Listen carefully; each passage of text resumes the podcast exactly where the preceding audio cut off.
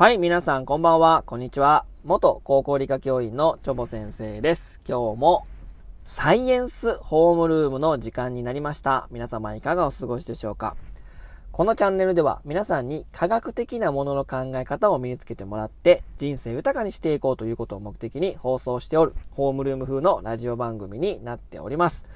お話するジャンルは曜日ごとに変わっておりますので、気になる方はプロフィール欄をチェックしてくださいということで、えー、今日は12月14日火曜日ですので、えー、火曜日は教育問題について、教育問題を取り上げてお話したいと思います。で、今日取り上げる、うん、教育問題はですね、まあネットや、えー、ニュース等で取り上げられておりますので、知ってる方も多いと思いますが、えー、こちらになります。学歴フィルター？大東亜以下、カッコ9メールが大炎上ということでですね、えー、これはですね、えっ、ー、と、マイナビですかね。マイナビがですね、えー、タイトルにですね、大東亜以下、カッコ9などとタイトルに記したメールをですね、就活生約1万6千人にご送信し、これも学歴で、えー、分けて採用してるんじゃないかということで、大炎上しているということなんですけどもね、えー、マイナビ受ける人1万6000人もいるんですか？すごいね。すごい企業だね。大企業ですね。はい。ということで、まあ、その大東亜以下っていうのは、大東亜っていうのがですね、まあ、大東文化大学、東海大学、アジア大学を、えー、指し示していると。まあ、なので、まあ、それぐらいの偏差値の大学に属する1万6000人に送ったということなんですけど、そのカッコ9っていうのがね、えっと、そのマイナビ側の意見からすると、このカッコ9はその枠に9人のキャリアアドバイザーが対応可能だということを示していると言ったんですけど、なんかこうネットスラングで調べると、カッコ9っていうのが、えっと、まあ、バカみたいなね、そういう意味があるので、えー、大東亜以下のあまり頭がよろしくない、えー、就活生、生徒に向けて、まあ、分けて送ったんちゃうかみたいな感じでね、えさらにまた大炎上になってるわけですけども、えー、皆さんこれどう思いますか？学歴フィルターということですけども、まあその学歴フィルターっていうかね、あのー、まあ我々ね、偏差値教育というものを受けてきたし、まあ偏差値が高ければ高いほどいいと。いう教育を受けてきたし、まあ、現場でいた身からしてみれば、そういった教育をしてきたし、で、この日本社会全体もやはり学歴というその物差し、まあ、偏差値という物差しで人を判断しているというのがですね、まあ、普通にやってるし、そういった世の中なんですよね。うん。やっぱりその学歴、あ、ええ大学出てるからやっぱ頭ええな、みたいなね。まあ、それで学歴絶対みたいなとこありますからね。まあ、それがやはりずっとこう染みついてるし、まあ、それがなかなかそういったフィルターが、まあ、外せないでいるみたいなのが多分ずっと続いてるのかなと、えいう感じはしておりますね。で、まあ、私、まあ、現場で働いておったので、うーん、あ、働いてましたけど、もう偏差値なんてね、正直ね、まあ、どうでもいいっすよ。今となっては。もう偏差値なんてね、高かろうが低かろうがね、どうでもいいっすよ。いいんだけど、やっぱり学歴フィルターっていうのはやっぱ存在して、やっぱ偏差値高い、まあ、人をま優先的にね、まあ一般企業を取ってるっていうのも、これはね、そういう社会全体そういった目で見てるから、なかなか変わらないし、このまま続くんじゃないかなというふうに思っているわけなんですよね。うん。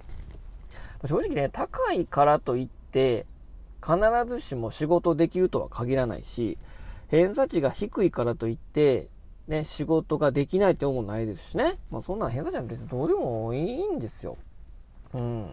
で、私が思うに、そのまあ、偏差値なんかどうでもいいから、まあ、頭のいい人。で頭のいい悪いとかで分けるのも、まあよろしくないんですけど、まあ私が思い描く、あの描くね、まあ優秀というか、まあ頭いいなと思うのは、自分の頭で考えて、えー、自分の言葉で自分の意見を言える人、まあ、これがね、うん今後、まあ、令和の重視するべきところの教育だと思うんですよね。で、まあ、その中で私はまあサイエンス、科学好きだから、その自分の意見を言うときに、えー、えー、とデータとかね、数字とか、あと、まあ、エビデンスを示してね、ちゃんと根拠を示して、え物事を言えるというような、まあ、教育をしたかったんですけども、なかなか公教育ではできないと。やはり偏差値にとらわれた教育になってるわけなんですね。もう、偏差値低いから自分はダメだというふうに、レッテルを貼る、もう物差しでもあるんで、非常にもうね、まあ、悪魔的な物差しなんですよ。うん、だから高いからといっていいわけじゃないし、低いからってダメでもないんだけど、やはり偏差値で物事考えてるんですよね。で、偏差値、まあ今、模試受けて50ぐらいだから、じゃあこの大学行けるな、みたいな感じで、えっ、ー、と、判定が出るわけですよ。もう偏差値ですよね。偏差値、偏差値出発でやってるところが非常に多い。で、目標、目標としているところの大学は偏差値55で、今50だから5を上げないといけないなそのためにはこういった勉強が必要かなっていうことで、もう偏差値出発で物事を考えてるっていうのがやっぱり高校教育なんですよね。だからそこを変えたいんだけど、もう変わらないかなと。うん、社会全体もそうだし、こういった学歴フィルターっていうね、もう就活生もあるから。うん、だから、本当に関係ないし、まあでも偏差値で大学入試のこと考えるから、もう切っても切り離せない感じにもうなっちゃったっていうのが、まあ、非常にどうなのかなと思うんですよね。でもその就活とかも、やっぱり大卒じゃないと、この、受けれないしね、一括採用ですから今ね。うん、まあ、経団連とか一括採用やめようとか言ってますけど、未だに一括採用だし、そうするとやっぱり大卒じゃないとダメなんですよね。うん、だから大学出れないとダメだと。で、えー、その中で、皆さん、その、大学の進学率 6, 6割ぐらいだけど、その、大学、もうその大学に出て就活する、就職するっていうのが、もうなんていうかな、もう普通の規定路線みたいになってるから、大学に勉強しに行くんじゃなく、その先の就職を見越して、大学認定っていうね、まあ免許証を取りに行くみたいなね、えー、卒業証書を取りに行くみたいな感じになってるんですよね。うん。で、まあ、あるネット記事ではですね、その、将来の収入に、学歴はもう因果関係ないよっていう研究結果もありましてですね、論文もありまして。まあ昔はね、まあ勉強しっかりして学歴高い方が給料高かったんだけど、もう今ね、もう不景気だし、まあデフレだし、給料上がんないんですよ。で、日本ってね、あの、初任給がね、非常に低い。うん、給料安い。うん。だから、えー、東大卒の子が入、新入生で入あ、新入社員で入って、で、その、例えば大東亜以下の子と同じ、働、同じ会社に行きましたって言ったら、学歴関係なく初任給一緒なんですよね。で、さらにその初任給もどんどん減ってるし、減ってるっていうかどんどん下がってるし、平均給与も減ってるから、勉強してて、学歴高かもしれんけど、給料安いみたいなね。もう民間元気ないから。うん、だからもう逆転現象でもないけど、別に高いからといって、給料がいいわけでもなくなってきていると。大学院出たら割とその研究職とかでプラスされてたけど、もうビビたるもんなんで全然あんまり変わらない。営業職と変わらないとかね。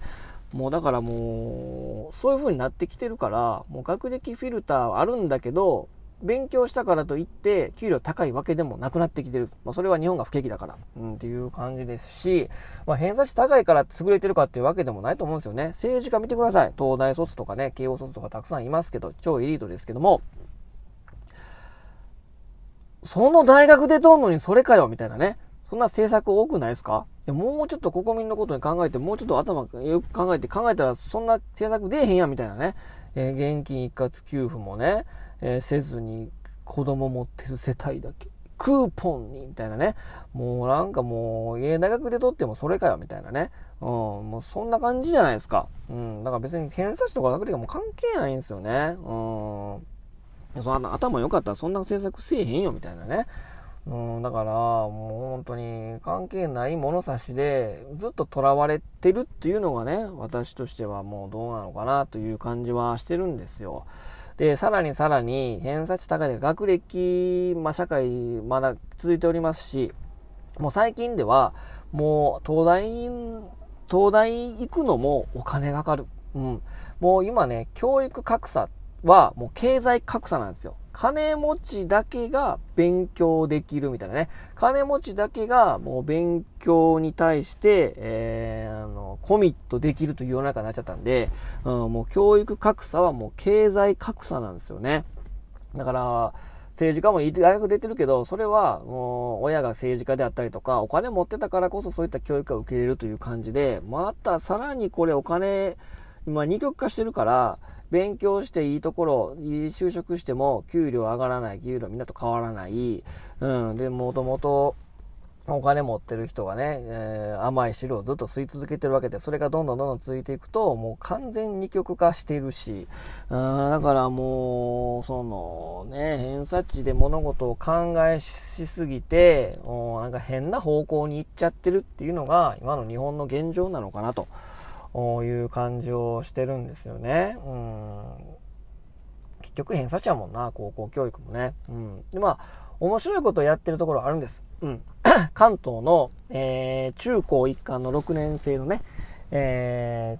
ー、中学、高校、高中高一貫とか面白いことをやってるんですよ。偏差値以外のね、いろんな研究、課題研究したりとか、なんかそれと、あのー、自分の研究課題っていうのを発表したりとか、留学したりとかね、まあ、そういったものもあるんだけど、それはそれで金かかるんですよね。うん。だから どんどんどんどんお金持ちが、えー、しか受けれない教育っていうものが多分どんどんどんどん増えていって、さらに格差は広がるばかりなのかなという感じはしてるのでね、まあこういったことをね、早くそういった学歴フィルターというものがマイナビだけじゃなく、多分社会全体が学歴フィルターなんですよ。うん、そういった目で見てるんですけど、そうじゃないよと。うん、私がさっきも言ったように、自分の頭で考えて自分の意見をしっかり言えるというような教育に多分転換するべきなんですよね。うん、だからもう偏差値だけに限らず、偏差値はそんなんどうでもいいし、そんなね、悪魔みたいな物差しで物事を考えるべきではないし、そういった教育はまあやめるべきなんですよ。なので自分の考えっていうものを素直に表現できる。そういったものをメインに考えた教育というものを作っていって、学歴フィルターを壊すのは教育からね、小中高の教育から変えていって、学歴だけじゃないよと。うん。偏差値なんて別に関係ないよという世の中を作っていって、そうすると、まあ企業側も変わってくるのが、まあ大東は以下だけど、自分の意見しっかり言えるやん、みたいな。うん。やっぱりそれは教育のおかげだな。やっぱり学歴フィルターなんてどうでもいいから、どんな大学出てもいいから、とりあえず自分の意見、そういった重視して、えー、採用してみよう、みたいなね、そういった企業が増えてくるような、あ世の中になるように私は切に願っておりますし、まあ、そういった学校というかね、そういった教育機関、自分の頭で考えて、私はまあ科学的なものの考え方で自分の意見を言えるような、そういった教育機関、学校というものを作っていきたいかなと思ってますのでね、まあ自分の夢のお話になりましたし、まあ、まとまりのない話になったんですけども、はい、皆さんはどう思いますか？学歴フィルター。学歴フィルターで物事を見ておりませんか？はい。ということで、今日はこの辺にしたいと思います。えー、このホームルーム聞いたよという人はぜひね、いいねの方を押してください。いいねの方を押していただくと、このホームルームに出席したということにしますので、ぜひいいねの方もよろしくお願いいたします。ということで、今日はこの辺で終わりにしたいと思います。それでは、さようなら。おやすみなさい。